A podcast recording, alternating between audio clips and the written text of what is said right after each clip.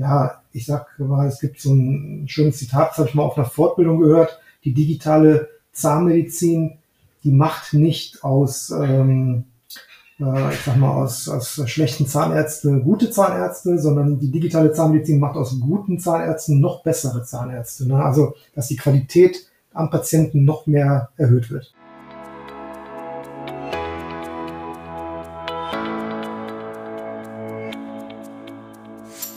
Hast du das Gefühl, dass der digitale Dschungel an Chancen und Möglichkeiten für dich und dein Unternehmen immer undurchdringlicher wird? Suchst du nach Strategien, Konzepten und konkreten Maßnahmen, um den digitalen Wandel erfolgreich zu meistern? Dann bist du hier genau richtig. Im Podcast von digitalberatung.de stellen wir dir erfolgreiche Praxisbeispiele und individuelle Wege der Digitalisierung vor, sowie handfeste Methoden, mit denen du deine digitalen Potenziale identifizierst und effizient nutzt. Los geht's! Herzlich willkommen zum neuen Podcast von digitalberatung.de. Ich freue mich sehr, heute zwei sehr spannende Gäste eingeladen zu haben und die auch dankenswerterweise zugesagt haben, heute beim Digitalisierungs- und Innovationspodcast dabei zu sein, mit dem Schwerpunkt heute Zahnarztpraxen. Ich begrüße Eftimios Janakudis und Sascha Meinert. Herzlich willkommen. Ja, danke schön. Herzlich willkommen auch. Danke, danke dir.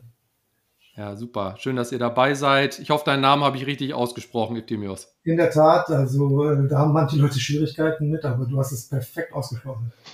Ich habe mir auch nur dreimal das Video angeguckt, das du auf deiner Homepage hast.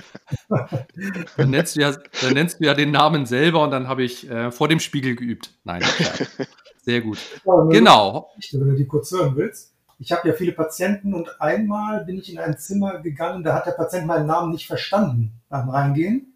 Und er hat nur verstanden, akutes. Und dann so. merkte er direkt, ja, ja, es ist was Akutes. Sehr gut. Das war eigentlich mein Name. Ja, Akutes, habe ich gesagt, nicht Akutes. Ne? Gleich mit der Tür ins Haus gefallen. Sehr ja. schön, sehr spannend. Klasse. Genau, heute geht es um Digitalisierung in Zahnarztpraxen. Und wie bin ich auf ähm, dich, ähm, Eftimios, oder Maki, dein Spitzname, habe ich mir sagen lassen, also darf ich dich auch nennen heute, nicht, dass sich jemand wundert, aufmerksam geworden bin. Sascha hat einen ganz spannenden Artikel gepostet bei LinkedIn. Und mir geht es ja im Podcast immer darum, Branchenexperten zu Wort kommen zu lassen, die ja digital schon relativ weit sind oder viel weiter in meiner Wahrnehmung als viele andere in der Branche. Und vielleicht stellt ihr euch einfach einmal kurz beide selber vor. Vielleicht, fängst du, äh, Maki, an und ähm, danach vielleicht Sascha, dass ihr einmal erzählt, wie ihr zusammengekommen seid und was euch im Moment so beschäftigt. Ja, also wie gerade schon gesagt, mein Name ist Eftimios Giannakudis. Ich ähm, bin aufgewachsen in Neuss und in Düsseldorf zur Schule gegangen, habe dann Zahnmedizin in Düsseldorf studiert und äh, nach dem Studium, nach der Assistenzzeit, äh, habe ich äh, mit zwei Freunden angefangen, uns Gedanken zu machen, wie wir Zahnmedizin moderner gestalten können und anders als andere. Und da haben wir uns entschlossen, das Konzept 360 Grad Zahn zu gründen im Jahr 2010. Und privat bin ich immer interessiert an den neuesten Innovationen, nicht nur aus dem Bereich Zahnmedizin, sondern komplett auch äh, über den Tellerrand hinaus und bin so ein bisschen, ähm, Sascha sagt immer, ich bin so ein bisschen wie so ein Scanner. Ich, ich schaue immer rechts und links und gucke, was, was gibt denn der Markt so her und was kann man aus anderen Branchen noch auf unsere Branche übertragen. Sehr spannend. Ja, vielen Dank. Und du, Sascha, hast äh, Maki vor allen Dingen dabei unterstützt, da die ersten Schritte in die Digitalisierung zu gehen. Was machst du genau und ähm, was für Kunden betreust du sonst? Mhm. Hol gerne einmal aus. Ich hole einmal aus. genau, ich hole einmal aus. Also ähm, wir haben eine gemeinsame Schnittstelle schon seit ja, über 40 Jahren. Das war nämlich Düsseldorf. Das war die gemeinsame Zeit in der Schule, wo wir sozusagen uns äh, auch schon kennengelernt haben. Und unsere Wege haben sich dann ähm, nach dem Studium, ähm, äh, nach, der, nach der Schule ähm, insofern getrennt, dass er, wie gesagt, in die Zahnmedizin gegangen ist. Ich bin in die BWL-Richtung in der Tat äh, gegangen, habe also BWL studiert mit Schwerpunkt äh, ähm, Marketing und habe mich dann vor 16 Jahren, glaube ich, müssen es mittlerweile gewesen sein, selbstständig gemacht. Ich habe damals vor allem mit dem Thema, das war als Google damals äh, mit Google AdWords nach Deutschland kam. Da habe ich mich damals ja mit dem Thema sozusagen selbstständig gemacht als Dienstleister und habe da sehr stark im äh, Touristikbereich damals Fuß gefasst. Also sprich, ich habe äh, Reiseveranstalter, Flugportale in dem Bereich äh, begleitet, das ganze Google-Thema aufzubauen und auch dann über Jahre zu betreuen und habe mich jetzt im Laufe der Jahre sozusagen zu einem, ich sage immer so schön, zu einem ganzheitlichen Online-Marketer entwickelt. Also sprich, ich habe nicht nur diese, diese ähm, bezahlte Werbewelt sozusagen ähm, ja, sehr stark durchgearbeitet, sondern auch, auch sehr viele andere Themen, die halt dazu beitragen, Sichtbarkeit halt für Unternehmen, für Produkte, für Dienstleistungen im Internet zu erzeugen, also sprich auch Suchmaschinenoptimierung oder Social Media. Sehr stark gehen wir gerade auch in den ganzen Bereich YouTube halt rein. Und ja, und wir haben halt vor genau zehn Jahren, als der Maki sich dann er war ja schon Zahnarzt und hat sich, äh, hat, hat auch schon in anderen Praxen gearbeitet und dann kam eben diese, ja, diese, dieser Entschluss, dass jetzt eine eigene Praxis gegründet werden soll. Und ich war damals, muss man sagen, sozusagen ähm, in, in, sehr großen Projekten. Also sprich, ich habe sehr viel Geld ausgegeben im ganzen Bereich ähm, Paid Advertising, AdWords vor allem. Und das kam damals die Anfrage, ob ich nicht irgendwie eine Idee hätte, wie wir denn ähm, ja, äh, zum Start der Praxis, also ich habe grob in Erinnerung, dass die, äh, Eröffnung, die Eröffnung damals war im Oktober 2010 und wir sind, glaube ich, so kurz vorm Sommer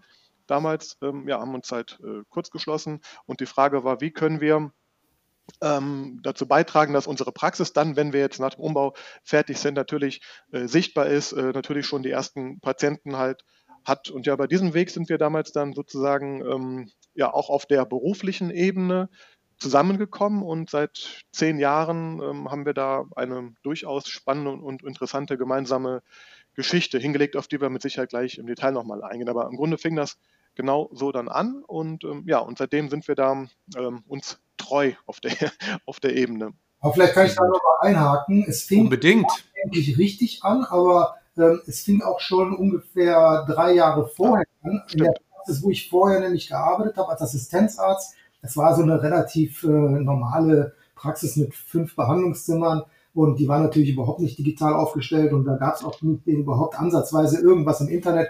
Generell gab es damals kaum was im Internet als Praxen. Und da haben wir in der Nacht- und Nebelaktion, habe ich den Sascha gefragt, weil ich wusste, dass er irgendwas da macht mit Internet. Äh, habe ich ihm gesagt, kannst du nicht irgendwie eine Homepage für mich machen, damit hier die Praxis ein bisschen moderner wird.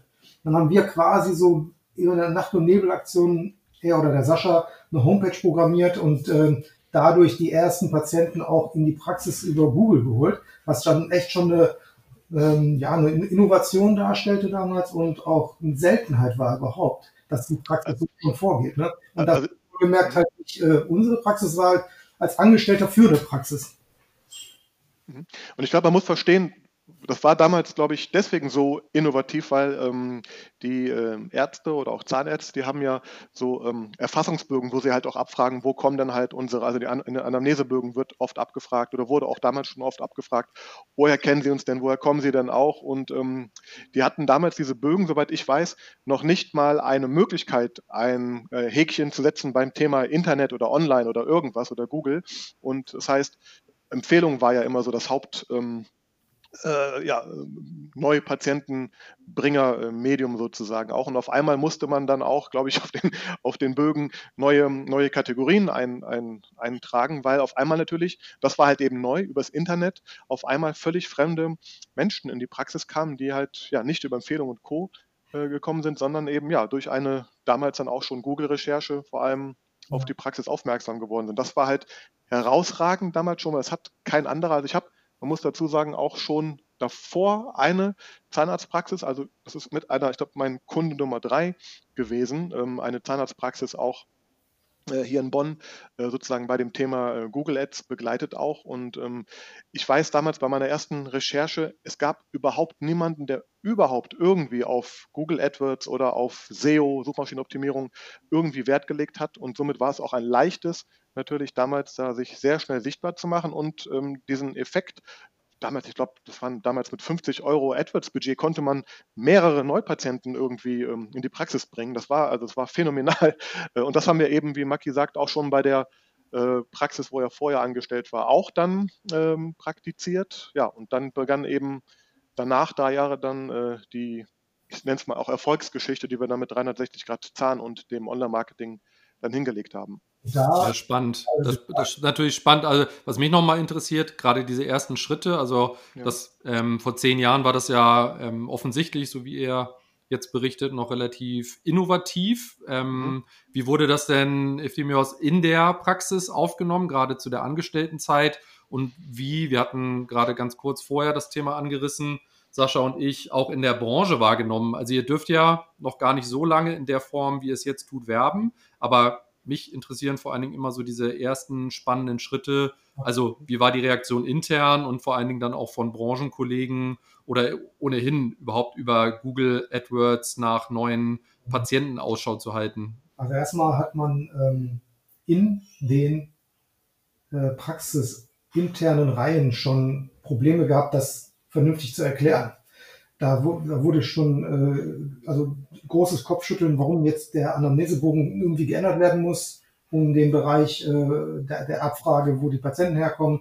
Äh, das, äh, der Horizont war ja gar nicht dafür da. Und das sind ja, muss man sich vorstellen, gerade kleinere Praxen, ich sag mal, die haben ihre äh, eingespielten Teams und ihre eingespielten Vorgänge und da ist es immer auch heutzutage immer noch schwer, die bestehenden Strukturen aufzubrechen und äh, dementsprechend das, äh, den Horizont zu erweitern. Ähm, nach äh, etwas äh, längerem Hin und Her hat es dann auch funktioniert, dass man den Anamnesebogen dann angepasst hat. Aber es war wirklich schwierig, den Leuten zu begreifbar zu machen, warum das wichtig ist und, und wie das Ganze funktioniert, weil es halt auch nicht so gang und gäbe war. Und da war man relativ schnell auch mit der, mit der Praxis ähm, auch irgendwo bei Kollegen auf einmal im Munde, die sonst nicht überhaupt einen äh, teilweise kannten. Also das war interessant, dieser Effekt, den hat man dann auch schon gespürt. Dann wurde darüber gesprochen, ach, ich habe euch im Internet gesehen. Also es kam mhm. irgendwie so immer wieder mal was. Und äh, dann hat, als das die Rückkopplung über die Patienten kam, wo der Sascha erzählt hat, dass dann langsam Patienten kamen, dann hat es auch in den Reihen so ein bisschen den Hebel umgelegt, dass die Leute verstanden haben, ach, da passiert ja was, ne? Und da, da kommt was bei rum. Der damalige Chef, der war halt relativ also der war jetzt nicht äh, dagegen, der hat das, ähm, ja, der hat mir da schon ähm, relativ äh, offene Tür gegeben. Ich konnte schon ein bisschen was ändern und das hat auch funktioniert und das haben die auch alle gemerkt. Und deswegen hat dann, ich sage mal, gefühlt, ich kann mich nicht genau erinnern, aber es hat schon so drei, vier Monate gebraucht, bis dann intern auch mal so die Bereitschaft höher war, darauf mehr Acht zu geben und äh, dass die Prozesse da umzustellen intern. Mhm. Das also war der Klassik. Wenn die Leute über Videos vielleicht sprechen, wo, wo die Leute nicht, warum soll ich ein Video drehen ne, oder warum einen Podcast äh, teilnehmen. Das sind also Sachen, die, die vergleiche ich so wie damals, wo die Leute gesagt haben, warum soll ich überhaupt eine Homepage haben. Ja gut, die Kommunikation verändert sich ja letztendlich genau dieser erste Schritt. Das ist ja auch wieder der berühmte erste Schritt oder einfach mal so einen kleinen Test mal zu bauen und spätestens, wenn dann die Ziele, in dem Fall ja neue Patienten, dann auch erreicht werden, dann bekommt man Gehör. Und wir nehmen ja letztendlich auch gerade äh, wieder einen Podcast auf. Das ist eben, weil sich das Konsumentenverhalten eben auch verändert und sowas jetzt auch benutzt wird, auch wenn sich die Nutzung auch durch so eine aktuelle Situation auch hier verändert. Insofern muss man auch tagesaktuell manchmal auf solche Dinge reagieren können.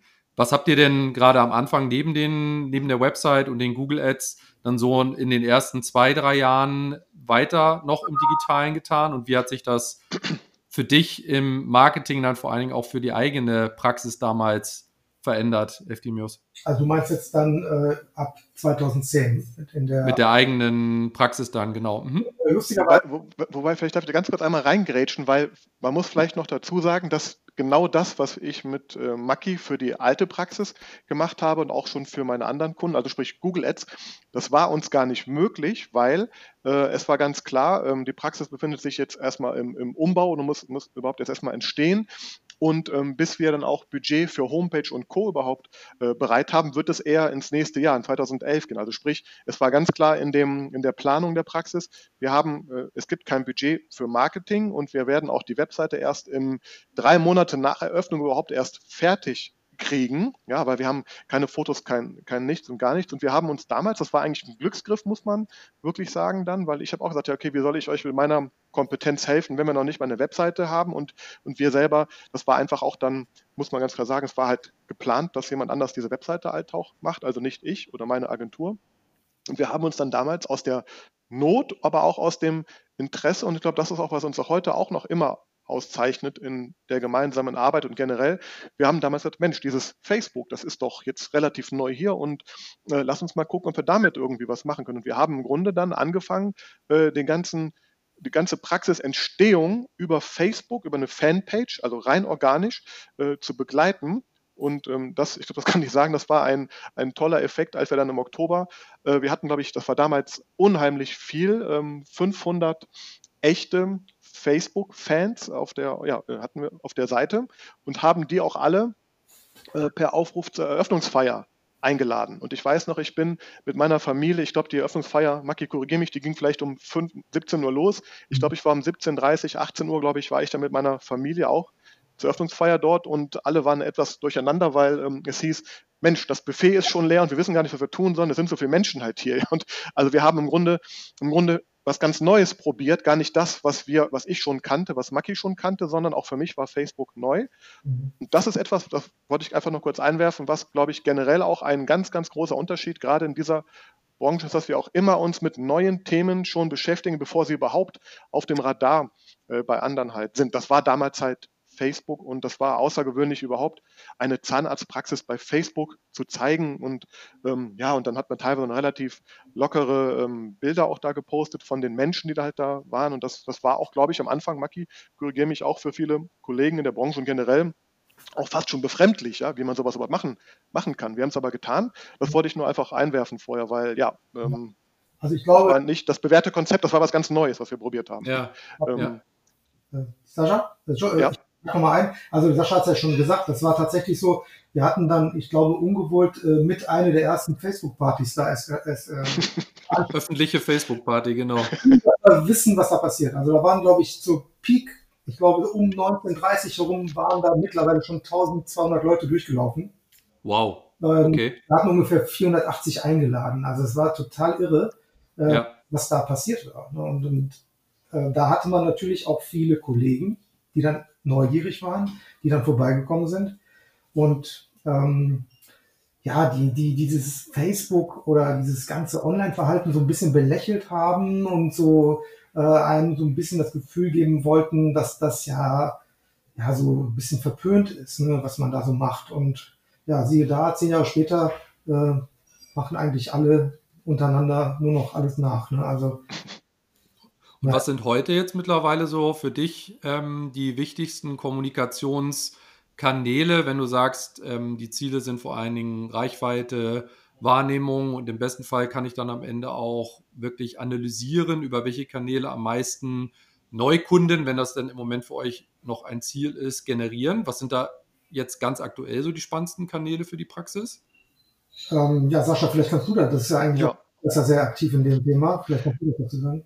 Ich denke, das ist auch generell spannend einfach. Also natürlich, gerade, man muss ja auch jetzt gerade in dem konkreten Fall verstehen, am Anfang hatte man natürlich erstmal, äh, hat das Online-Marketing das Ziel gehabt, einfach die Praxis sichtbar zu machen, überhaupt zu zeigen, hey, wir sind da, weil man muss ganz klar sagen, auch in Düsseldorf vor zehn Jahren, es brauchte keine neue Zahnarztpraxis. Das heißt, ähm, der, die Patienten, also es war jetzt kein, es gibt keinen kein, kein Bedarf an, den, an der nächsten Praxis dort. Das heißt, man musste auf sich aufmerksam machen. Also sprich, wir haben natürlich äh, sehr stark dann natürlich ähm, im, im Google im Google-Suchbereich gearbeitet. Äh, wir haben sogar im Google Display-Netzwerk, also sprich auch außerhalb der Google-Suche, auf uns aufmerksam gemacht mit Banner-Werbung und so weiter. Und dadurch haben wir natürlich erstmal Sichtbarkeit, Reichweite, Wahrnehmung ähm, geschaffen. Das Ganze wandelte sich dann natürlich in eine sehr stark performance-getriebene Strategie, wie wir ganz gezielt natürlich Patienten zu Terminen ähm, bringen. Also sprich, ähm, äh, wir haben sehr stark auf, auf AdWords gesetzt und auf ähm,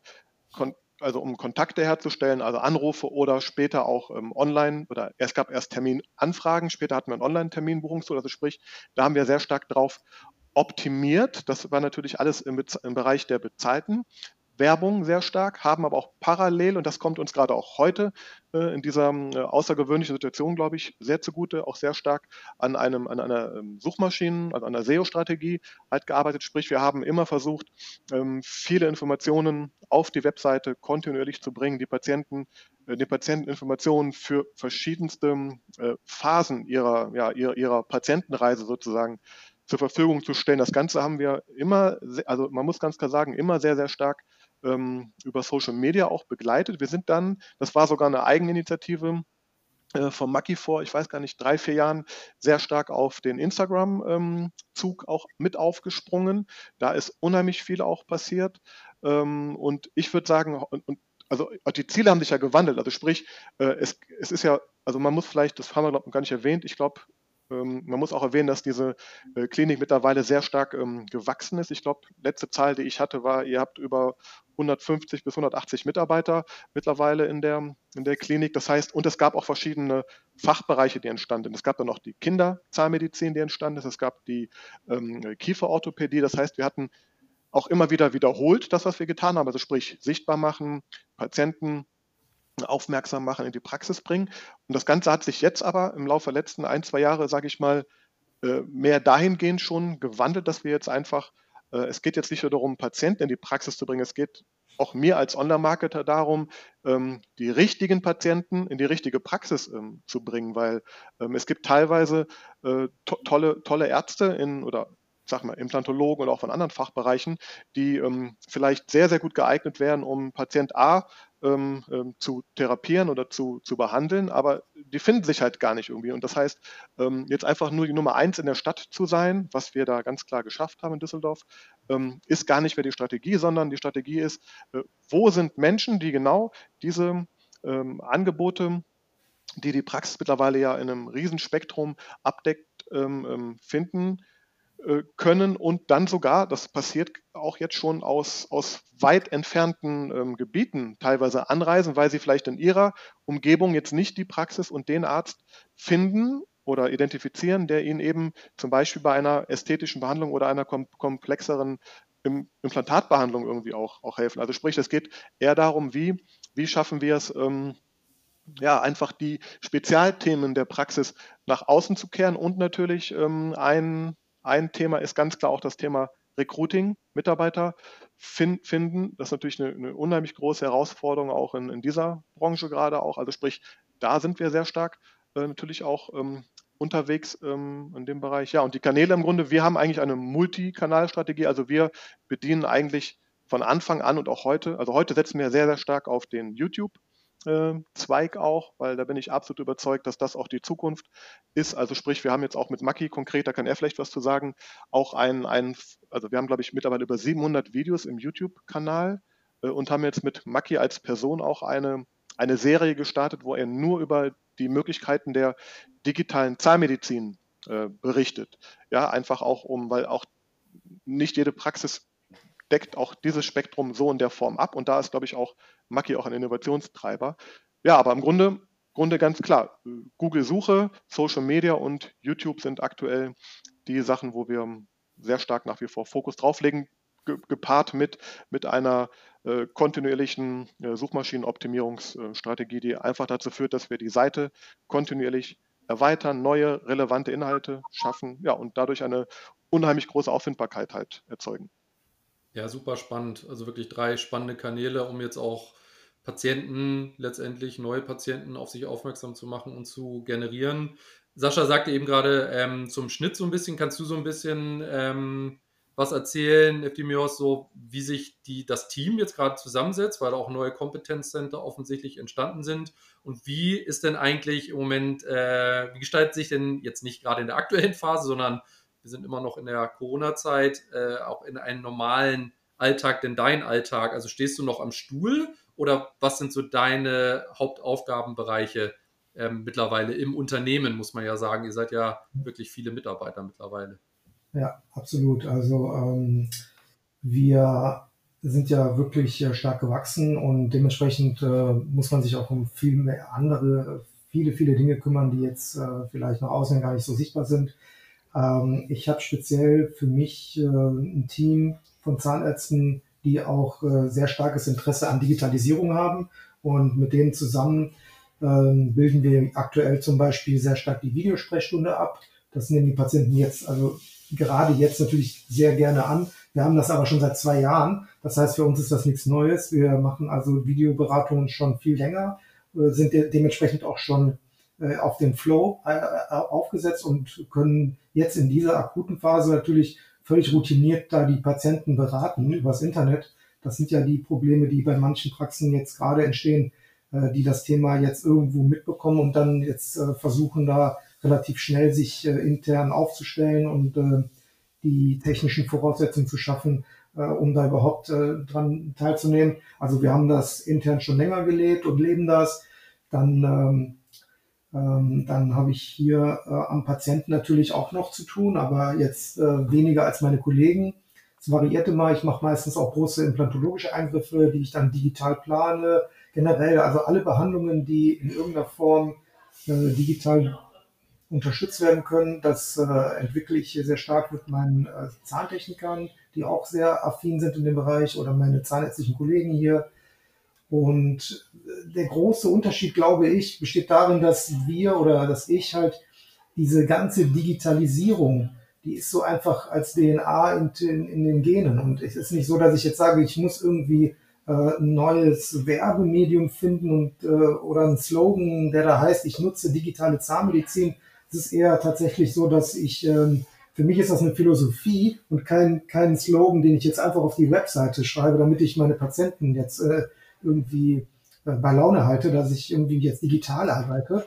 Das ist halt bei uns halt, der Ansatz ist ein ganz anderer. Ne? Es ist, wir, wir sind einfach, wir wollen immer, dass es besser wird, aber ich möchte nicht einfach jetzt irgendwie mir ein Gerät in die Praxis stellen und dann zu behaupten, ich habe das Gerät und ich kann eventuell damit irgendwas machen. Also ich versuche mal zu überlegen, was, welcher Patientenfall kann wie gelöst werden, welche technische Unterstützung im digitalen Bereich macht da Sinn.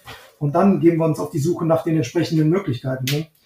Äh, ja. Das ist, glaube ich, schon der Unterschied im Markt, ne? weil viele, viele Kollegen, glaube ich, ähm, folgen gewissen Trends und ähm, dann entstehen natürlich auch manchmal äh, Situationen, die einfach erzwungen sind, würde ich mal sagen, aber vielleicht äh, auch aufgrund des Marktwandels. Ich habe äh, gerade gesagt, ich habe ja so einen Kollegenkreis weltweit, die sich äh, mit äh, digitalen Techniken befassen.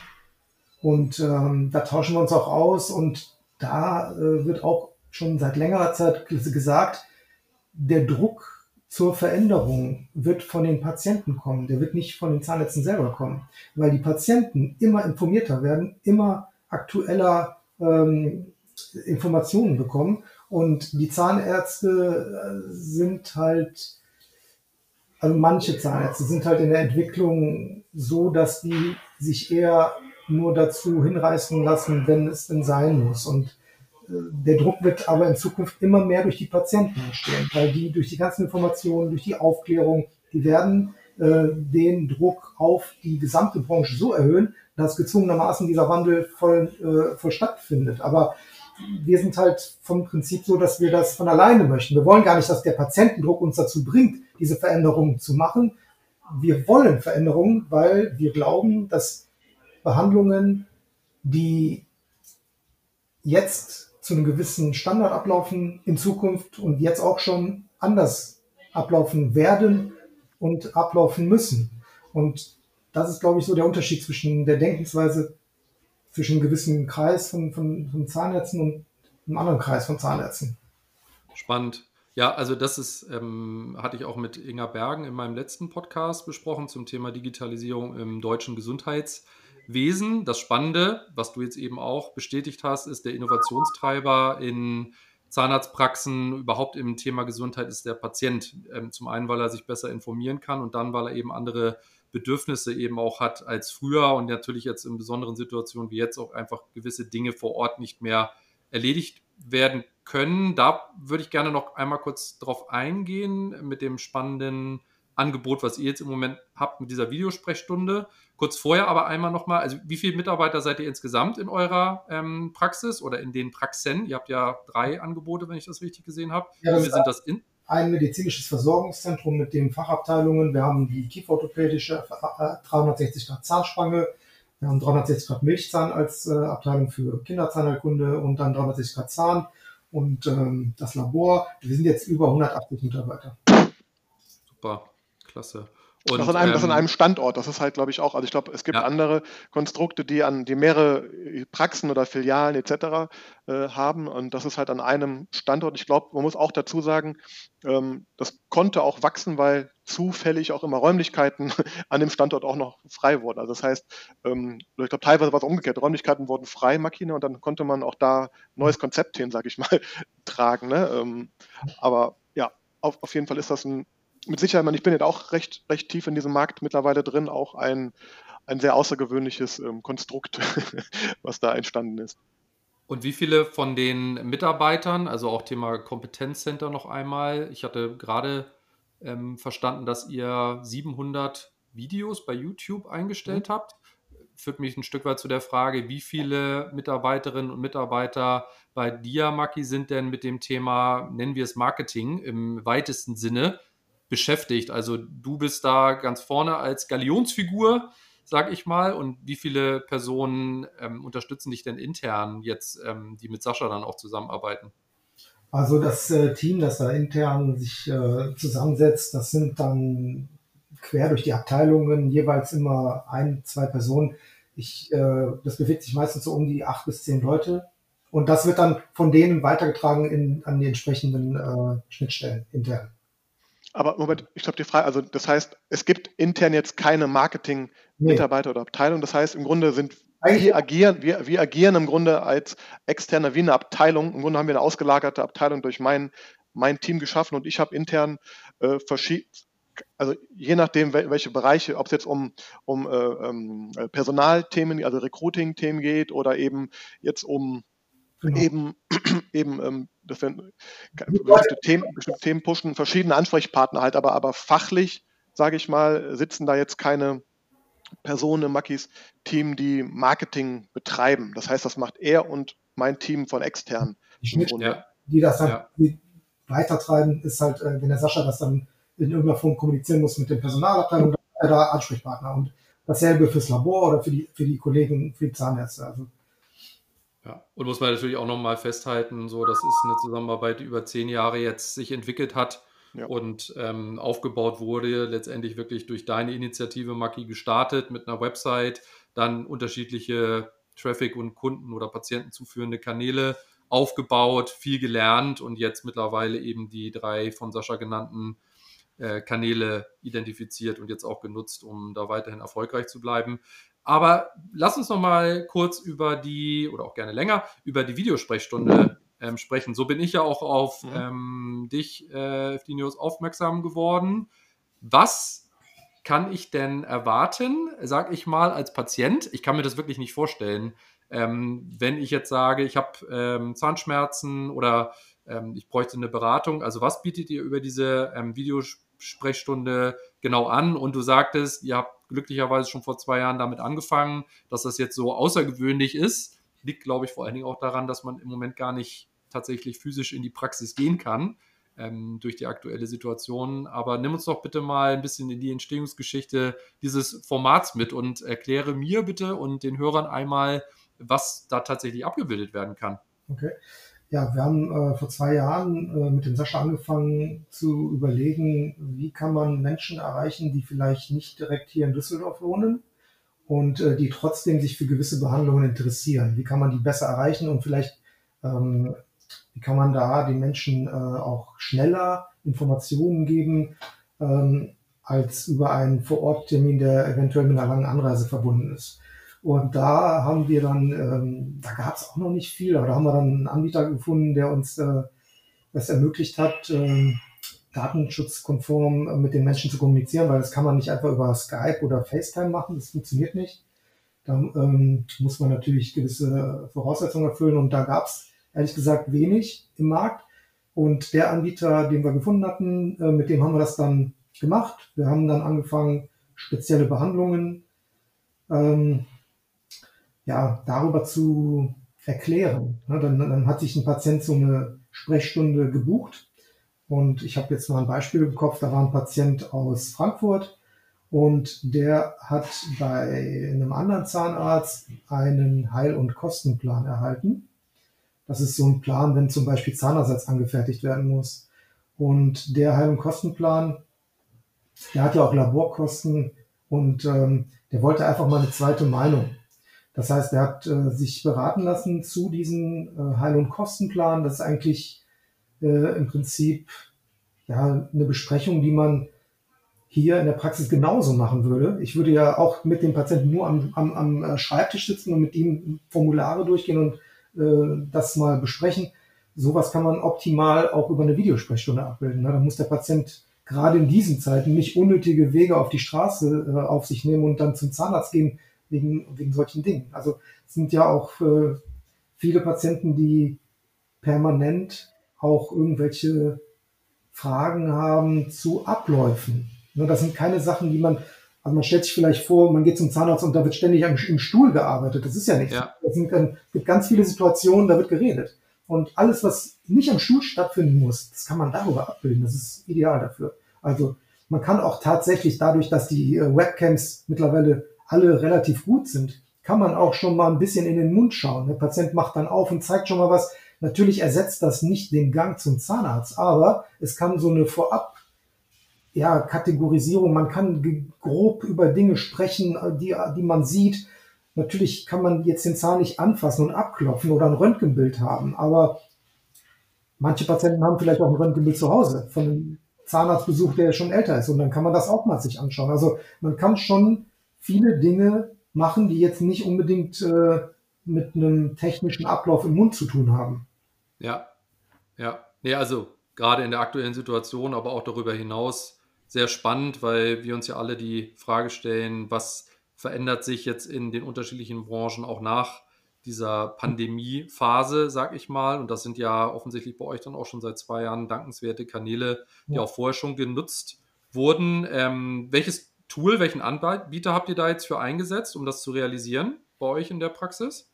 Also vielleicht kann ich ganz kurz dazu, weil ich glaube, das Wichtige auch, auch für, wenn wir Zuhörer haben, die sich für das Thema interessieren, ist, glaube ich, grundsätzlich wichtig, überhaupt erstmal zu schauen. Also ich stelle halt fest, viele machen den Fehler und buchen sich irgendein Tool, was sie halt sehen, was vielleicht gerade das größte Marketing macht oder gerade am sichtbarsten ist. Aber das Wichtigste ist eigentlich auch, und da haben wir, das können wir gleich abschließend auch sagen, und das kann man auch sehen, wenn man auf die Homepage geht, ähm, wir haben jetzt mittlerweile eine Lösung halt, die auch voll integriert ist in den normalen Praxiskalender, weil teilweise haben auch wir mit Tools gearbeitet, die dann eben nicht keine Schnitt oder keine Schnittstelle zum normalen Terminverwaltungstool der Praxis haben. Und das heißt, gerade in so einer großen Struktur, und ich glaube, wir hatten in der Spitze mal sechs, sieben verschiedene Kalender noch extra dafür aufgemacht, die aber eben nicht abgeglichen waren mit dem normalen Kalender von den Behandlern. Das heißt, das war ein unheimlicher Organisations- und Abstimmungsaufwand, da läuft auch was schief. Das heißt, die Frage ist jetzt unabhängig vom Tool und vom Anbieter, egal wie der heißt es eigentlich, man muss halt sich überlegen, was passt am besten in meine Struktur und was schafft mir nicht hinten raus noch irgendwie sogar mehr Probleme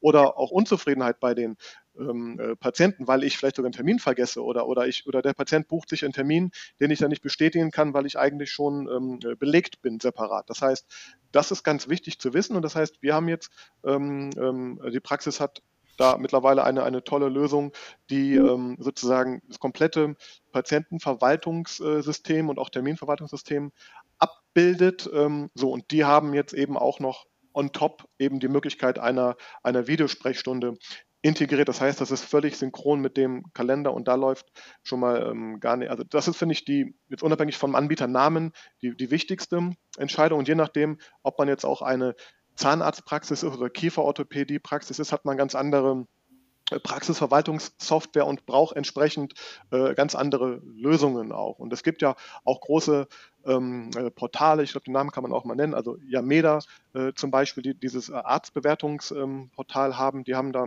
auch eine tolle Lösung ähm, mittlerweile. Ähm, konkret ähm, die, die Praxis Maki darf ich sagen, denke ich, ne, wir, also kann man auch sehen, wir arbeiten mit dem Termin-Tool ähm, äh, von Dr. Lip. Das ist ein mhm. ähm, ganz großer Anbieter. Das ja. Spannende auch aus meiner Sicht ist einfach da, dass die es halt verstanden haben, wie auch äh, Online-Marketing auch und auch Marketing-Automatisierung funktioniert, ähm, weil eben auch, also angefangen von ganz eigentlich selbstverständlichen Dingen wie Erinnerungsfunktionen, ähm, dass der Termin stattfindet, ähm, sind da abgebildet, aber eben auch viele andere Prozesse sind da einfach möglich, die man sonst irgendwo aus einem zum Teil veralteten Praxismanagement-Tool vielleicht, gibt es teilweise irgendwelche E-Mail-Funktionen, die man lieber oder SMS-Funktionen, die sind aber alle halt nicht, nicht äh, abgestimmt, oft mit, mit den Online-Tools halt auch. Und das ist, glaube ich, da was eine Lösung, die sehr spannend ist, konkret. Ähm, hier, soweit ich auch den Anbieter verstanden habe, gibt es sogar die Möglichkeit, ich weiß gar nicht, ob es in Deutschland schon geht, aber in Frankreich, meine ich, ist das schon, wo die auch, auch herkommen, dass man eben auch als Patient im Grunde ähm, oder dass, dass Ärzte sich auch die Patienten überweisen können über dieses Tool. Das heißt, ich bin als Patient registriert ja, und äh, bin bei dem einen Arzt und der überweist mich an den anderen. Und das kann alles dann auch schon digital stattfinden, sozusagen. Ne? Also so verstehe ich das jedenfalls. Ich muss ehrlich sagen, ich weiß gar nicht, ob das jetzt in Deutschland schon äh, so stattfindet.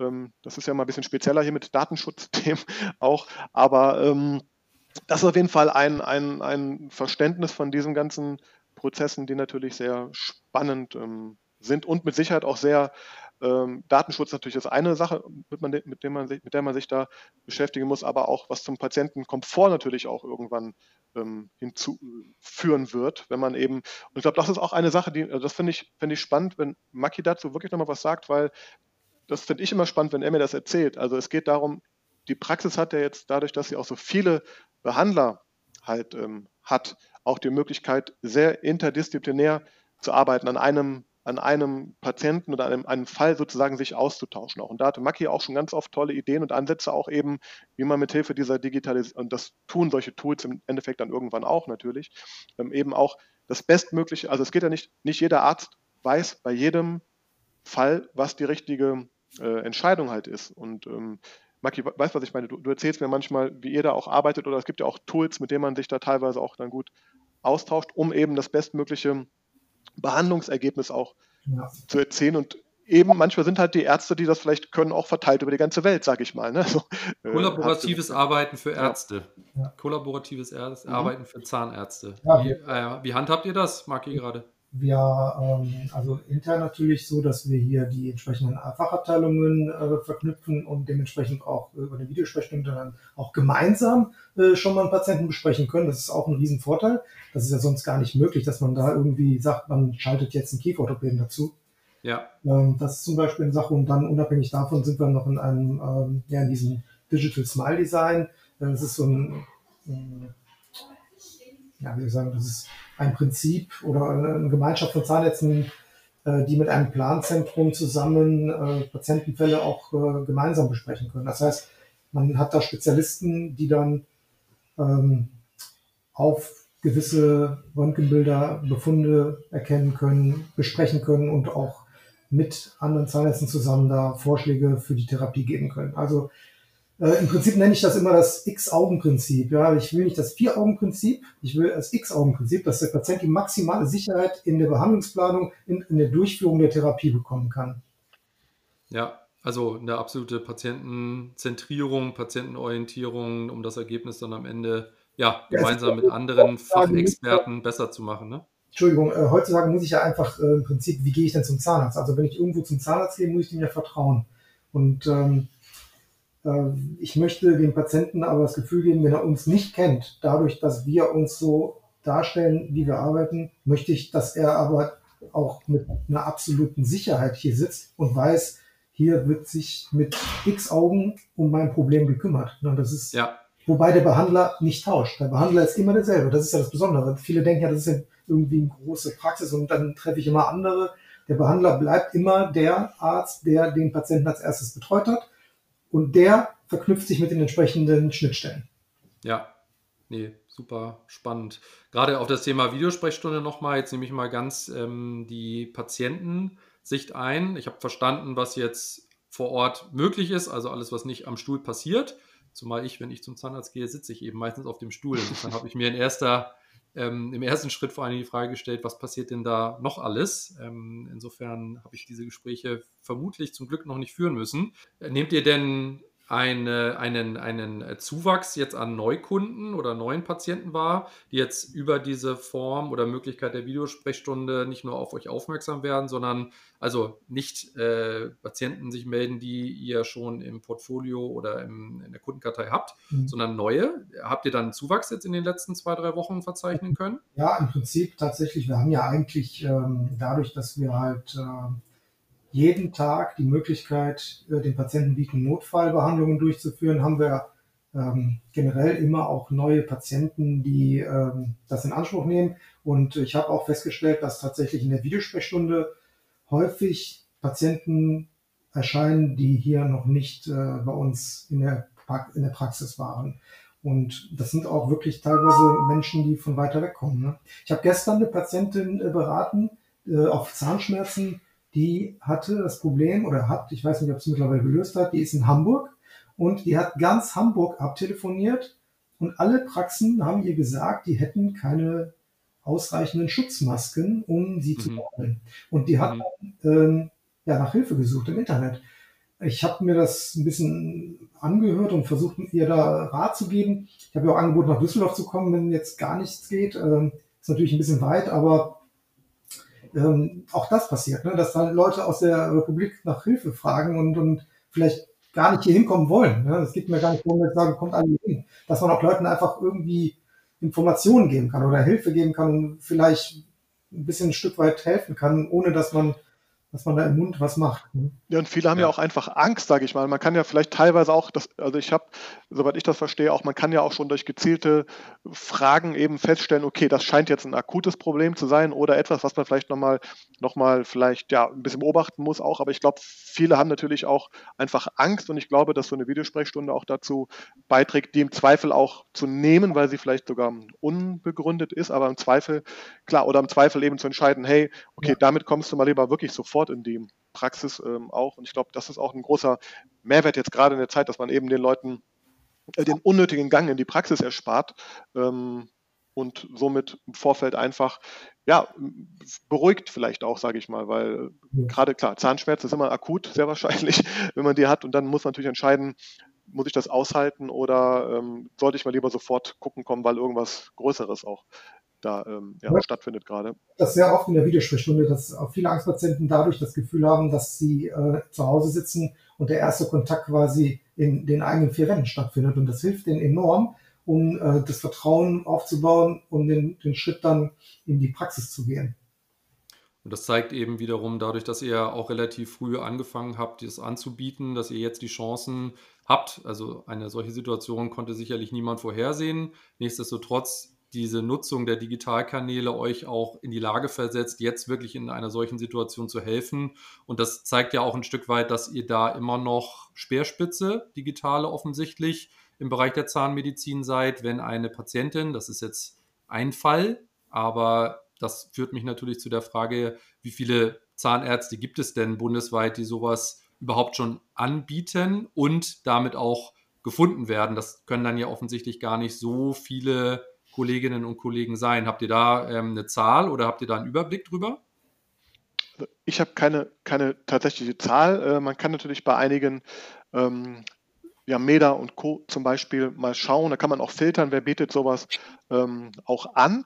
Definitiv, ähm, also ich bin, ich beobachte gerade sehr stark im Social Media ähm, Bereich den ganzen Medizinmarkt irgendwie auch und gefühlt ist gerade wirklich jeder ich will nicht sagen zweite, jeder anderthalbste Post ist gerade, hey, wir bieten ab jetzt oder ab morgen, ab nächster Woche auch die Videosprechstunde. Also mein Gefühl ist gerade, dass im Grunde ganz Arzt Deutschland oder Zahnarzt Deutschland irgendwie gerade aufspringt. Zum Teil muss ich sagen, ähm, ist es, also manche machen das natürlich auch nicht ganz, ganz sauber, weil die auch natürlich überfordert sind. Also bieten das dann wirklich über WhatsApp, FaceTime, Skype, ich weiß nicht was an. Das, glaube ich, ist genau der, genau der Fall, den man vermeiden sollte.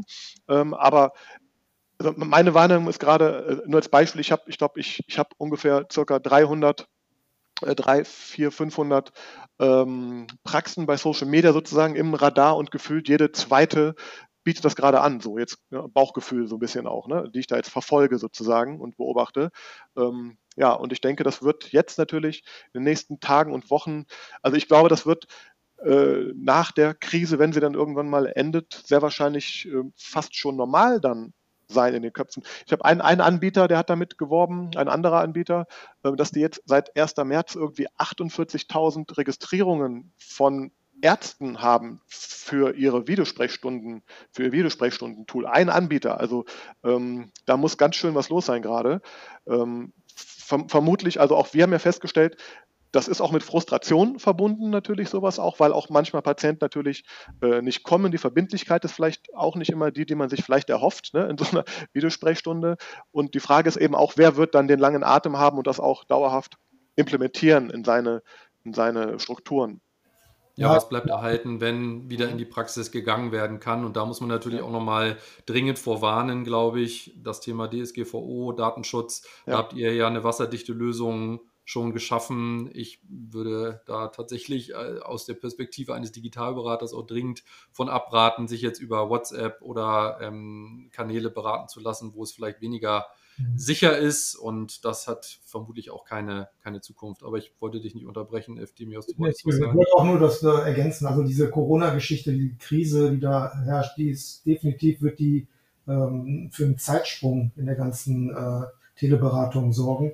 Und das wird dann, wie der Sascha sagte, äh, relativ schnell wahrscheinlich normal sein, dass die Leute dann darüber auch kommunizieren.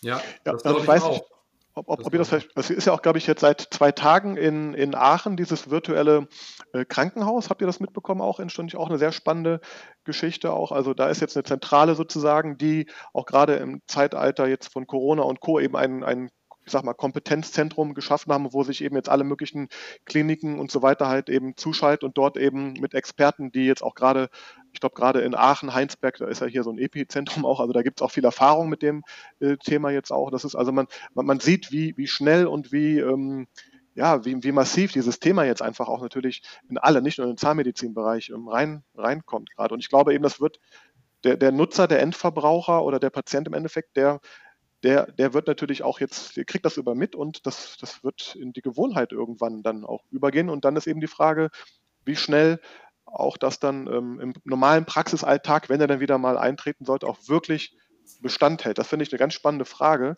weil da wird sich auch nochmal, glaube ich, dann die Spreu vom Weizen dann trennen, was das Thema angeht. Das glaube ich auch. Eine abschließende Frage noch. Wir sind langsam am Ende ja. des Podcasts angekommen. Vor allen Dingen in deine Richtung noch einmal, Eftimios. Wo siehst du denn die Chancen der Digitalisierung jetzt nächsten in den ein, zwei Jahren, ähm, neben den Kanälen, die ihr jetzt schon bedient? Vielleicht auch, wenn äh, die, das Ideenfeuerwerk bei dir wieder losgeht. Das tut es wahrscheinlich täglich, auch durch die Arbeit mit und am Patienten. Wo siehst du denn so die größten Chancen der Digitalisierung für Zahnarztpraxen so in den nächsten ein bis zwei Jahren? Ähm, die Chancen sehe ich hauptsächlich darin, die Vorhersagbarkeit von Behandlungen und die Qualität äh, dadurch zu erhöhen, dass man im Vorfeld äh, schon viel genauer planen kann und äh, abbilden kann, wo die Reise hingeht für den Patienten bei gewissen Behandlungen.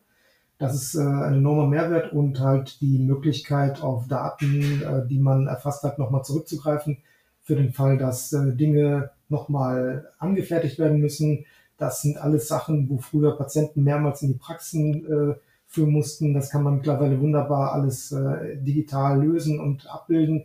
Also ähm, schnellere Workflows, bessere, genauere, vorhersagbare Ergebnisse und ähm, ja, ich sag mal, es gibt so ein schönes Zitat, das habe ich mal auf einer Fortbildung gehört. Die digitale Zahnmedizin, die macht nicht aus ähm, äh, ich sag mal, aus, aus schlechten Zahnärzten gute Zahnärzte, sondern die digitale Zahnmedizin macht aus guten Zahnärzten noch bessere Zahnärzte. Ne? Also, dass die Qualität am Patienten noch mehr erhöht wird. Super. Ich hätte mir kein schöneres Schlusswort wünschen können von dir. Super. Ich danke euch für eure Zeit, ähm, einmal uns auch mitzunehmen auf ja, eine kleine Zeitreise, die letzten zehn Jahre noch einmal Revue passieren zu lassen, wie ihr so die ersten Schritte gemeinsam in der Digitalisierung in der Zahnarztpraxis gegangen seid, wie die Digitalisierung in der Praxis sich fortentwickelt hat und was es aktuell für spannende Chancen und Möglichkeiten für Zahnärzte gibt, auch weit über die aktuelle Pandemiephase hinaus. Ich danke euch für eure Zeit. Ähm, bleibt gesund, wünsche euch noch einen schönen Nachmittag und jetzt schon ein schönes Wochenende. Vielen Dank für eure Zeit. Danke, Danke gerne. Danke. Mach's gut. Schön. Tschüss zusammen. Vielen Ciao. Dank. Ciao. Ciao.